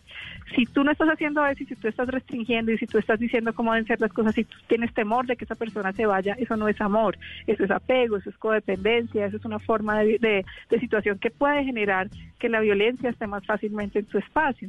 Entonces yo creo que este es un momento, por supuesto, muy retador para muchísimas familias, muy retador para muchas mujeres que están en una situación con una persona con la que posiblemente tenían una relación de pareja, pero que esa relación de pareja se ha convertido en una relación muy dañina, muy tóxica, eh, donde ambos seguramente están sufriendo, pero donde posiblemente ya tienen un mayor riesgo, porque obviamente hay unas prácticas culturales que ejercen violencia sobre las mujeres, eh, que tengamos 12 feminicidios que sabemos, porque puede que haya muchos más, que tengamos tantas mujeres maltratadas por personas que ellas aman, por hombres que aparentemente dicen amarlas de una manera eh, tan codependiente, es una cosa que es muy grave y creo Claro. que en todo caso es un llamado para quienes trabajamos en el área de familia, para quienes trabajamos en el área de género, para quienes trabajamos en el área de salud mental, para eh, como estar muy atentos porque no hay no, no damos abasto con Claro. eso, ¿no? De hecho, aquí la alcaldesa de Bogotá eh, ha dado la orden de que las comisarías de familia funcionen, que estén habilitadas, que se puedan hacer las denuncias, porque qué situación tan difícil cuando estas personas que son víctimas de violencia intrafamiliar pues tienen todo el tiempo a la persona que las agrede allí presentes. Es que casi que para hacer una denuncia inclusive la situación es bastante, bastante compleja. María del Carmen, para, para cerrar este tema del licor, ¿usted también sería partidaria de que en Colombia se decrete la ley seca por esta época de encierro? Pues mira, eh, creo, como lo dije antes, habría que hacer una relación entre eh, las zonas donde se han presentado las denuncias que están asociadas. Yo creo que Erika tiene toda la razón cuando dice el problema exclusivo no es el alcohol, es uno de los elementos que intervienen. Creo, estoy también de acuerdo con ella cuando ella plantea que hagamos otras cosas además de. ¿Sí? Eh, efectivamente es un momento clave para la reflexión, es un momento clave también para ayudar a los hombres, ¿sí? Porque no en todos los casos, eh, lo que decía, lo que decía Erika, genuinamente están, están pensando que, que no hicieron bien las cosas y que van a cambiar pero no tienen control de sus emociones. Y hay una cantidad de cosas eh, que también hacía referencia a Erika, como tratar de hacer visible esos elementos de la violencia que se ha naturalizado al interior de la familia y al interior de las de las relaciones interpersonales. Y tratar eh, de poder uno mismo al mirarse hacia adentro, buscar formas de cómo de verdad esa persona que amamos, darle lo mejor de nosotros, que en este momento es la gran oportunidad de poderle dar todo lo que de verdad tenemos por dentro, no necesariamente los bienes materiales, que ese es otro, otro de los elementos que se nos ha puesto sobre la mesa, que el tema del afecto no tiene que ser eh, mediante eh, cosas materiales. Sí, ni besos, ni un abrazo. Usted hacer algo por los demás, prestarle un servicio a esa otra persona para que esa otra persona esté bien, pues esa sí que es una manifestación de amor y de afecto. cosa bonita. por eso hacía yo la propuesta de hace un rato de ponernos de compromiso cada uno entre nosotros, eh, eh, uno mismo, decirle cosas bonitas al otro, pero también hacer el acuerdo como grupo familiar. Claro. ¿Sí? Y mirar todas las medidas que podamos que podamos poner como también en, eh, en las comisarías poder o en, las líneas de atención que los hombres también puedan llamar y decir qué puedo hacer para no hacer esto que ellos también pidan como alguna orientación bueno, pues es María del Carmen Docal, profesora de la maestría en asesoría familiar, miembro del grupo de investigación de familia y sociedad de La Sabana, acompañándonos a esta hora, y también Erika Velosa, directora de la Fundación para el Desarrollo Integral de Género y Familia Genfami. Estoy supremamente agradecido con las dos por este rato que compartieron con nosotros en Generaciones Blue, por darnos todos estos tips, todas estas enseñanzas para tratar de combatir un poco dentro de las propias familias todo este tema de violencia pues que lamentablemente por esta época de encierro es una de las problemáticas principales de nuestras sociedades. Muchas gracias a las dos. Gracias. Gracias. Esto es Generaciones Blue. La golpeó, puso un fierro en su pecho, mató la esperanza de un hecho inventó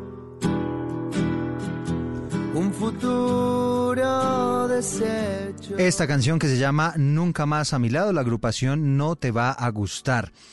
Una letra de una canción que relata la violencia de género hacia la mujer, los deseos de un matrimonio feliz que al final se vieron frustrados, deshechos y donde la mujer quiere encontrar una solución o una salida a todo el daño que está padeciendo lamentablemente por su pareja. Que esta sea, este sea un llamado para evitar toda esta violencia intrafamiliar, para evitar los conflictos en esta época de encierro que quizá pueden eh, incrementar, pueden ser más agudos todavía si es que insistimos en, por ejemplo, hacer de nuestro parecer en estos momentos tan difíciles.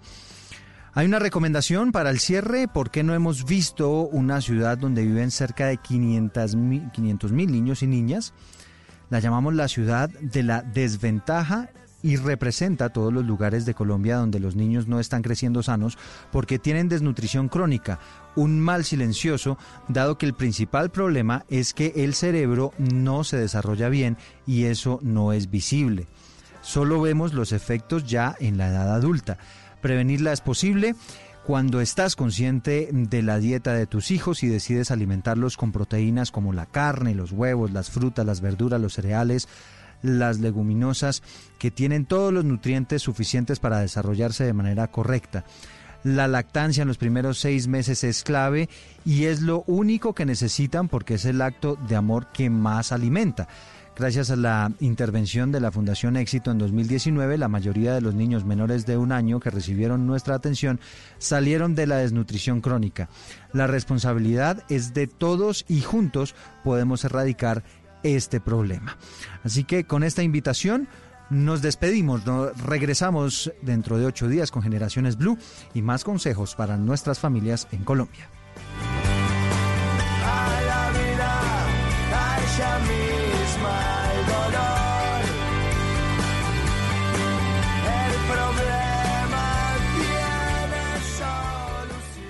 Esto es Generaciones Blue. Esta es Blue Radio. En Bogotá, 89.9 FM. En Medellín, 97.9 FM.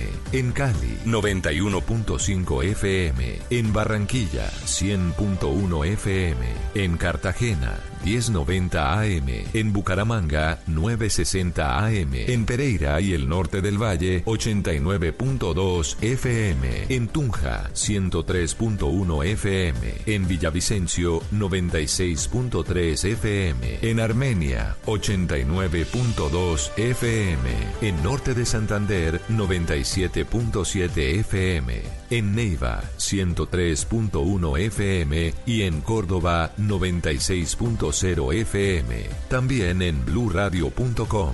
En Facebook, Blue Radio Colombia. A través de Twitter en arroba Blue Co. Y en la señal de TDT.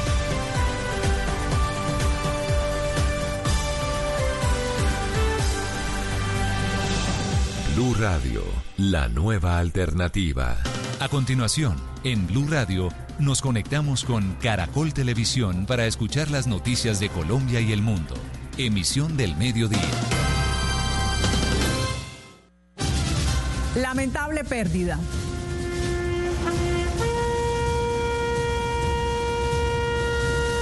Con banderas a media asta y con caravana militar fue despedido el doctor William Gutiérrez, quien murió en el hospital militar por COVID-19. Anoche sus compañeros que trabajaron con él también le rindieron tributo. Es el segundo médico que muere por coronavirus en el país. El COVID declarada como una enfermedad profesional. Así lo reveló en las últimas horas el ministro de Salud para proteger a quienes laboran en el sector. Según Fernando Ruiz, el 7% de los aportes a la ARL serán destinados a la compra de productos de bioseguridad. Personal de la salud advierte que llevan más de una semana esperando respuestas de sus ARL. Temor por su salud. Médicos en todo el país hacen un llamado al gobierno nacional para que garantice las medidas de bioseguridad y de esa manera poder atender la pandemia. Aseguran que ya escasean los insumos de protección en algunos centros hospitalarios. ¿Cómo debe estar protegido el personal médico? Hoy expertos nos muestran cuáles son esos elementos que deben utilizar en el día a día, para qué sirven y cómo los protegen para poder atender sin correr riesgo pacientes con COVID. Estamos en vivo.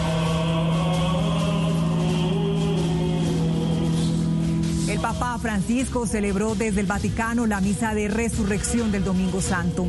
Durante su mensaje oró por los enfermos, invitó a los gobernantes a trabajar en equipo y pidió un alto al fuego en los conflictos del mundo. Estamos en directo desde Roma con los detalles de esta celebración eucarística. Valiente operativo de Los Ángeles Azules en tiempos de COVID. La Secretaría Distrital de Integración Social identificó tres zonas de Bogotá donde hay mayor población en condición de calle. 1.200 han accedido a irse a los hogares de paso dispuestos por el distrito. Funcionarios recorren lugares entregando comida, ropa y gel antibacterial a estos habitantes durante la cuarentena. Crece la solidaridad en Colombia. Medellín comprometida con la Donatón, que busca recoger 10 mil millones de pesos para llevar alimentos a cerca de 100 mil familias. Entre tanto, en Yopal, un piscicultor donó 5 toneladas de pescado. Y en Cali, todos ponen, todos comen. Una iniciativa para reducir el hambre en sectores vulnerables. Lluvias y vientos generan emergencias. En Piedecuesta, Santander, el desbordamiento de dos quebradas dejó varios barrios afectados. En Caquetá, cinco municipios se declararon en emergencia por las lluvias. Y en Curumaní, Cesar, un vendaval dejó cerca de 160 familias damnificadas. Al menos 112 mil personas perdieron la batalla.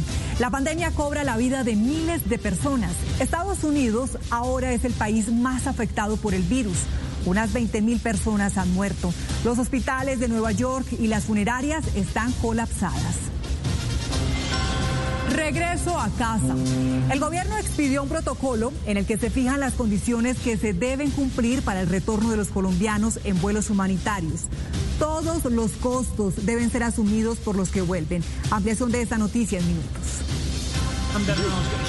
En deportes, ciclismo en acción. Egan Bernal disputó su primera carrera en cuarentena desde su casa apoyado en la tecnología, mientras que Nairo Quintana se tomó un café con los aficionados. Ahí están los. eh, Además, el fútbol también se mueve desde las plataformas virtuales. La Liga de México juega su campeonato con los colombianos como protagonistas. La inyección anímica del doctor TikTok. En medio del coronavirus, un médico estadounidense levanta el ánimo de sus colegas con sus videos hechos en esta aplicación. Y atención, padres de familia, les tenemos varios recomendados online gratuitos para que sus hijos disfruten hoy en la tarde. Desde sus hogares vamos a llenar la gran... Los espero con esto y más aquí en Show Caracol. Ya nos vemos.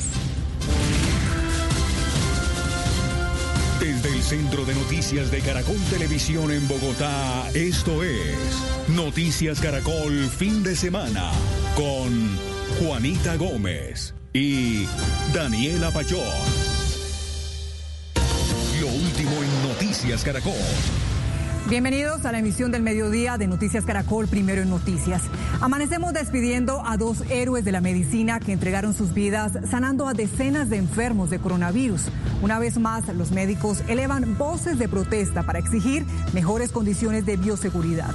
Antes de continuar con más noticias, saluda a esta hora Juanita Gómez. Juanita, buenas tardes. Hola Daniela, buenas tardes. Eh, hoy el mundo se está despertando con 112 mil muertos y más de 1.800.000 contagiados. Los gobiernos y el personal de salud de más de 185 países siguen luchando contra la expansión del COVID-19. Recordemos que en nuestro país, en Colombia, ya se registran más de 2.700 casos. Sí, señora, y es que el mundo desde hace tres meses viene enfrentando esta pandemia. Tenemos reportes en vivo con esta y otras noticias Caracol del Día. Empezamos con Freddy Guerra, con la triste noticia sobre la muerte de un segundo médico del Policlínico de Lolaya por COVID-19. Freddy, ¿quién era este profesional y cómo avanzan los actos fúnebres de este héroe de la medicina? Daniela, pues las honras fúnebres fueron emotivas. Aquí llegaron aproximadamente entre médicos y también personal militar, 100, 150 personas. Le rindieron una calle de honor, era médico, es neurocirujano también. Eh, esta persona eh, llevaba varios años eh, como ejerciendo la medicina, pero también esta persona amaba la parte militar. Sus familiares, su hermano recibió la bandera por parte de la directora del hospital militar y también fueron llevadas sus honras fúnebres para que le rindan tributo también sus familiares. Pero ¿qué ocurrió aquí en el hospital militar? ¿Quién era este médico? ¿Y cuántos muertos han tenido estos médicos en Bogotá y en el país? Veamos el informe.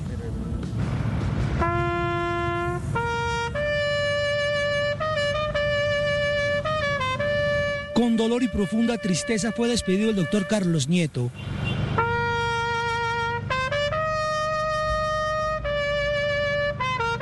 Mientras sus compañeros de la Clínica Colombia y la policía recordaban el valiente médico en el hospital militar, el doctor William Gutiérrez perdía la batalla con el coronavirus.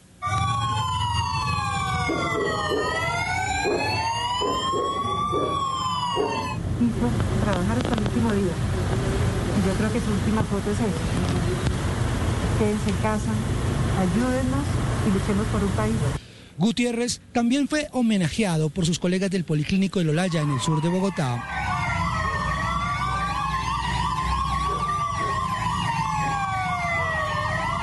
En muchos de sus colaboradores quedará para siempre esa imagen donde le pedía a los ciudadanos quedarse en casa porque podrían tener la confianza de que él estaría en el hospital listos para cuidarlos.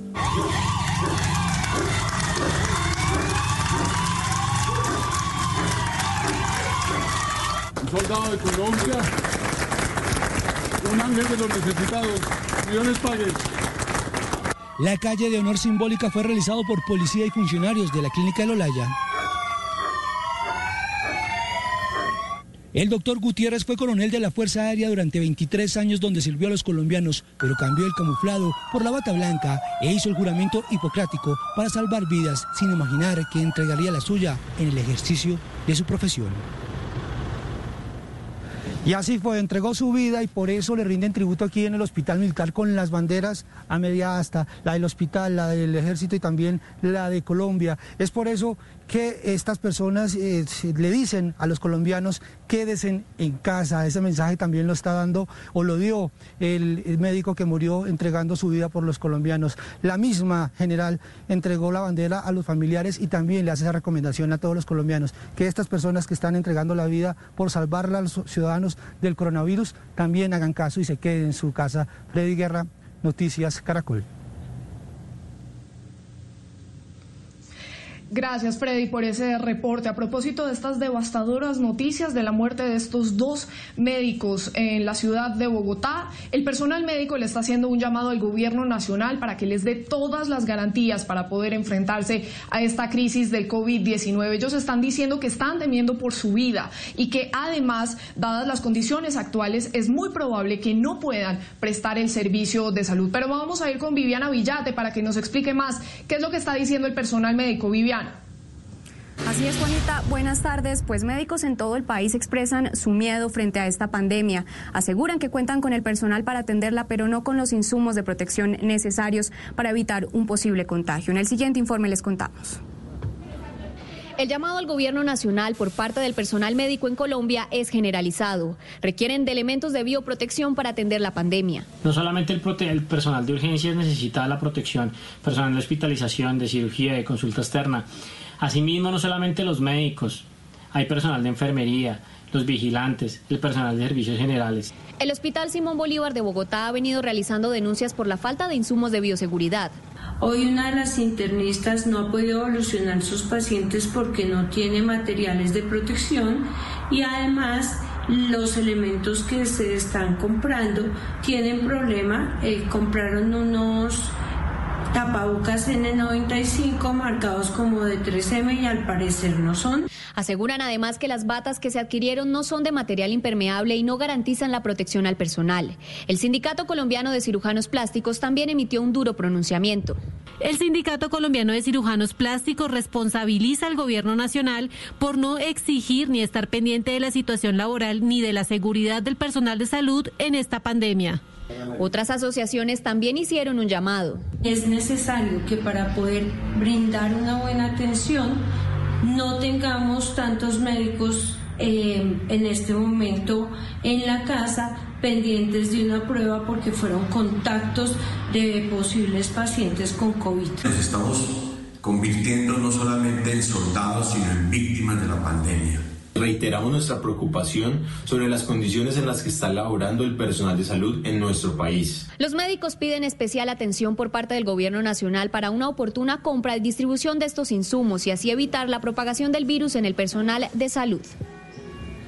Y pues la Federación Colombiana de Sindicatos Médicos también se unió a este llamado y aseguró que el talento humano es la primera línea para enfrentar el COVID-19. Por eso es importante garantizar su salud. Es la información desde el norte de Bogotá. Viviana Villate, Noticias Caracol. Viviana, y mientras se hacían estos llamados, el ministro de Salud, Fernando Ruiz, reveló que mediante decreto el COVID-19 fue declarado como enfermedad laboral para los trabajadores de la salud. Explicó que así estos profesionales ahora tienen una mayor protección. Se ha firmado un decreto que veníamos trabajando también desde hace varias semanas eh, con varios ministerios, incluidos el Ministerio de Trabajo y otros ministerios, bajo los cuales se declara la enfermedad COVID-19 como una enfermedad profesional para todos los trabajadores del área de la salud, incluidos el personal asistencial y el personal administrativo que labora en nuestros hospitales. Pero ¿cuáles son los elementos de protección que deben por obligación utilizar los médicos para poder enfrentar esta crisis de COVID-19? Esa es la pregunta que muchos nos estamos haciendo hoy. Pues Jessica Cedeño, vamos a ir con ella, que está con un doctor y también con un virólogo, para que nos explique, Jessica, qué, qué es lo que se necesita. Hola, buenas tardes. Entre 8 a 10 elementos son los que necesitan los médicos en el país para tratar a estos eh, ciudadanos con coronavirus en el territorio nacional. Y hasta ahora nos acompaña el médico Jan Arturo. Él hace parte del grupo de virología de la Universidad del Bosque y de la Clínica Los Cobos. Doctor, buenas tardes. Cuéntele a los televidentes cuáles son esos elementos de protección que deben utilizar los médicos en el país. Buenas tardes, Jessica y televidentes. Existen varios elementos de protección. Los primeros que los médicos debemos utilizar en la atención de los pacientes con coronavirus, en primer lugar debemos utilizar un primer par de guantes que nos lo colocamos antes de vestirnos. Particularmente los médicos que se encuentran en los servicios de hospitalización, cuidado intensivo y los servicios de neumología, por ejemplo, deben utilizar un traje de protección antifluido que idealmente se lo colocan después de la colocación de los, de los guantes. Posteriormente el gorro, un gorro desechable, Luego el respirador N95, que es obligatorio para el personal de la salud exclusivamente. Unas, más, unas gafas de protección ocular para evitar también la transmisión del virus que se encuentra en el medio ambiente o en las superficies a través de nuestras mucosas oculares. Y la máscara plástica que va encima de nuestro gorro para finalizar con las polainas, particularmente de utilización en las áreas de hospitalización, cuidado intensivo y idealmente, idealmente, una bata antifluido que debe ser desechable para trabajar durante el turno de atención clínica con los pacientes.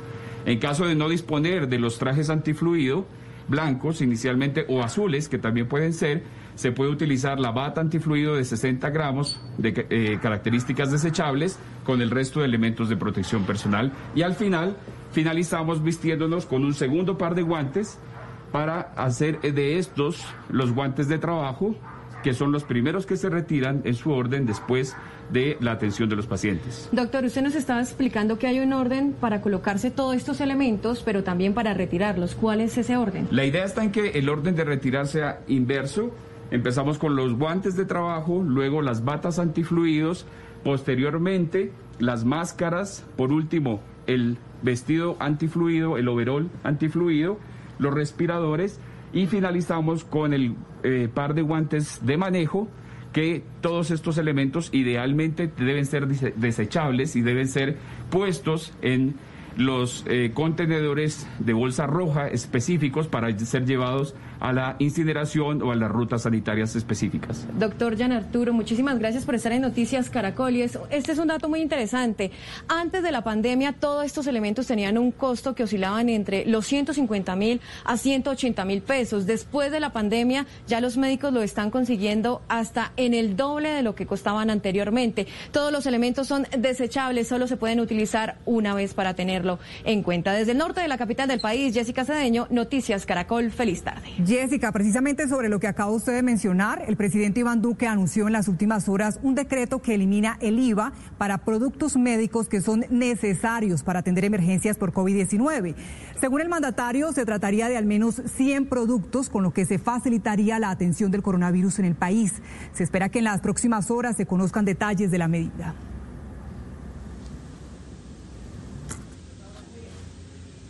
Escuchen esto, la Universidad de Cartagena realizó una investigación sobre los impactos que el COVID-19 está teniendo sobre los médicos colombianos. Los resultados son impresionantes, ya que en el último mes los médicos han aumentado sus niveles de estrés y de ansiedad. Pero para conocer un poco más sobre esto, vamos a hacer contacto con Yesenia Carrillo. ¿Qué más encontraron en esta investigación, Yesenia?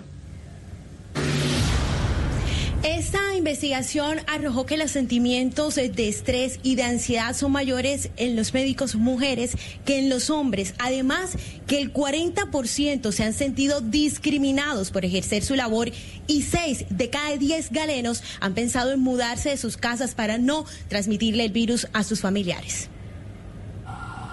La investigación se realizó a través de una encuesta hecha a 531 médicos de todo el país, incluyendo a quienes laboran en ciudades capitales y zonas rurales, quienes manifestaron sus sentimientos, percepciones y temores. Dentro de los resultados, se encontró que durante el mes de marzo que empezó la cuarentena en el país, los médicos han sentido estrés y ansiedad en el trabajo. Porcentajes de estrés laboral. Estrés laboral leve, 35%. Estrés laboral medio, 23%. Estrés laboral alto, 29%. Estrés laboral grave, 5%. El porcentaje restante no han sentido estrés laboral. La falta de pagos, las condiciones de vida y un fenómeno social que se viene presentando últimamente como es la discriminación social. A los temores y estrés se le suma la preocupación de los médicos por contagiarse o llevar el virus a su casa. Así lo siente el 90% de los encuestados. Si existieran los equipos de protección personal, esos riesgos estarían supremamente disminuidos. Dentro de las muestras tomadas, el 80% de los médicos dicen haber presentado síntomas sin tener el virus. El psicólogo clínico Juan Carlos Puerta explica que estarían somatizando el temor mucha similitud con lo que es el virus o el cuadro clínico del virus, ¿no? Problemas estomacales, dolores de cabeza, sensación de agotamiento, cansancio.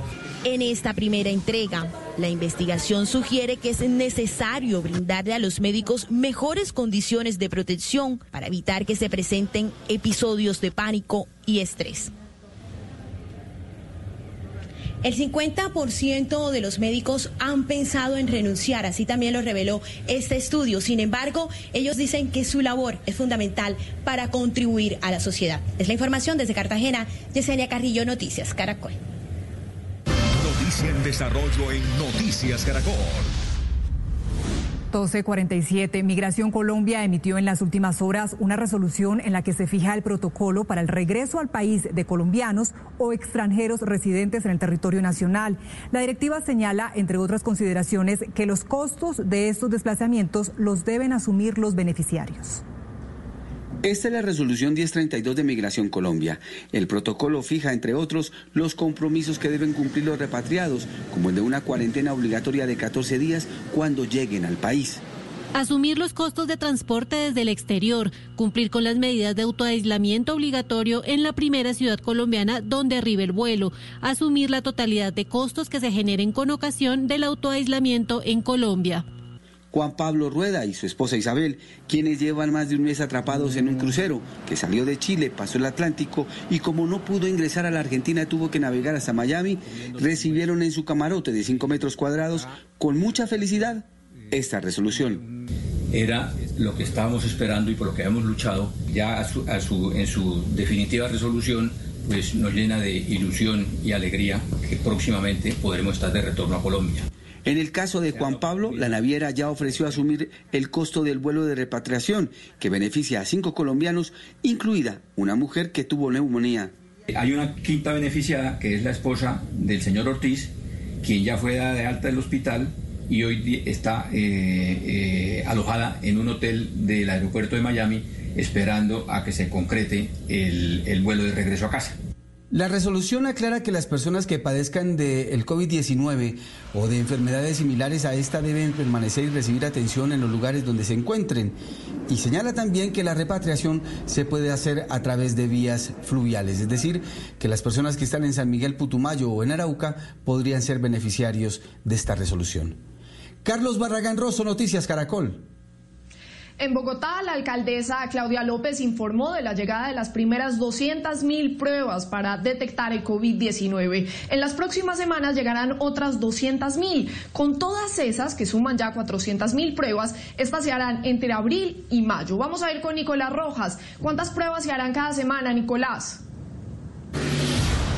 Pues eh, Juanita, para entender la dimensión y la importancia de esta noticia tenemos que dar el siguiente dato por parte de la Secretaría de Salud y es que desde el mes de febrero solo en Bogotá se han realizado 13.000 pruebas para detectar posibles casos con COVID-19. La llegada de estas 400.000 pruebas va a permitir que Bogotá haga 10.000 diagnósticos eh, semanales y que los profesionales de la salud puedan determinar en caso de que dé positivo si el paciente necesita de atención domiciliaria, hospitalaria o si es más crítico en la unidad de cuidados intensivos. Desde Corea del Sur llegaron a la capital del país las primeras 200.000 pruebas para detectar el COVID-19. Según la alcaldesa Claudia López, estas hacen parte del plan masivo de pruebas que iniciará mañana en Bogotá. Así lo había explicado la mandataria el pasado miércoles. Desde el lunes 13 de abril, cualquiera en Bogotá va a poder ver cuántas pruebas estamos haciendo, cuándo las recogimos, cómo dio el resultado, qué información epidemiológica nos está. El distrito va a comprar 200.000 pruebas más. La meta es hacer 100.000 pruebas semanales para un total de 400.000 pruebas entre abril y mayo. Que nos permitirán llegar no solo a los pacientes sintomáticos, como hasta ahora lo hemos hecho, sino a la población en general, para conocer cómo está circulando el virus. Llegar a aquella población que está en particular riesgo, el personal de la salud, por ejemplo, pero también personas que trabajan atendiendo a habitantes de calle, también personas como la fuerza pública. Las pruebas que se van a realizar son serológicas y moleculares. Se basan fundamentalmente en la prueba molecular. ¿En qué consiste? Se toma una muestra de la nariz o de la garganta o de la tráquea. Las pruebas serológicas, su nombre viene de que se toman del suero. Son pruebas que se hacen, también se llaman pruebas rápidas porque se demoran entre 10 o 20 minutos el resultado. No son pruebas para detectar el virus son pruebas que detectan los anticuerpos de un paciente que ha estado en contacto con el virus. El distrito invirtió 9.200 millones para comprar 100.000 pruebas.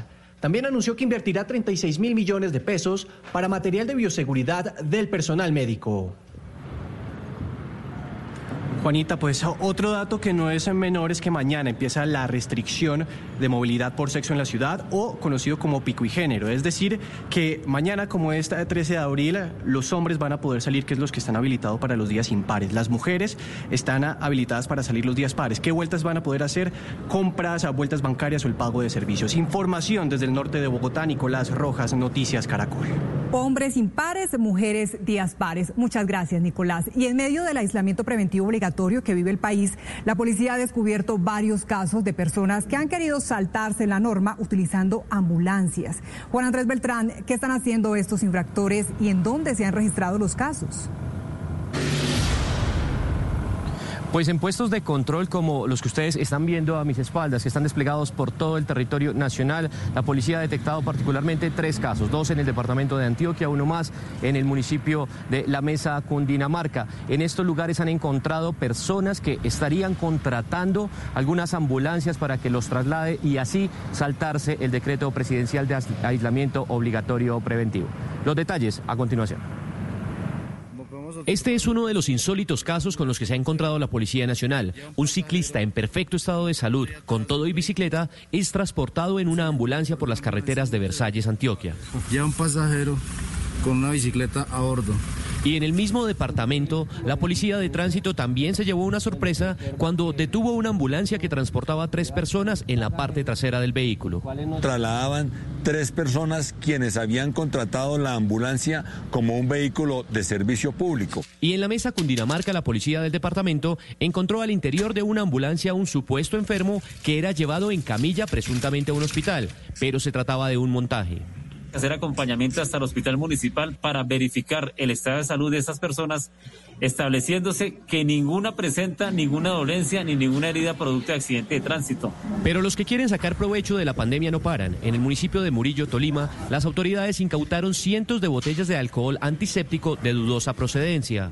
1.530 botellas de una sustancia, al parecer alcohol, en no contar con el registro INVIMA correspondiente y un olor que no es característico del alcohol, se procedió a su incautación. En lo corrido de la cuarentena, la Policía de Tránsito ha sancionado a cerca de 500 conductores diariamente por incumplir el aislamiento. Y en el país son 130.117 personas las que han sido sancionadas por no acatar el decreto 457.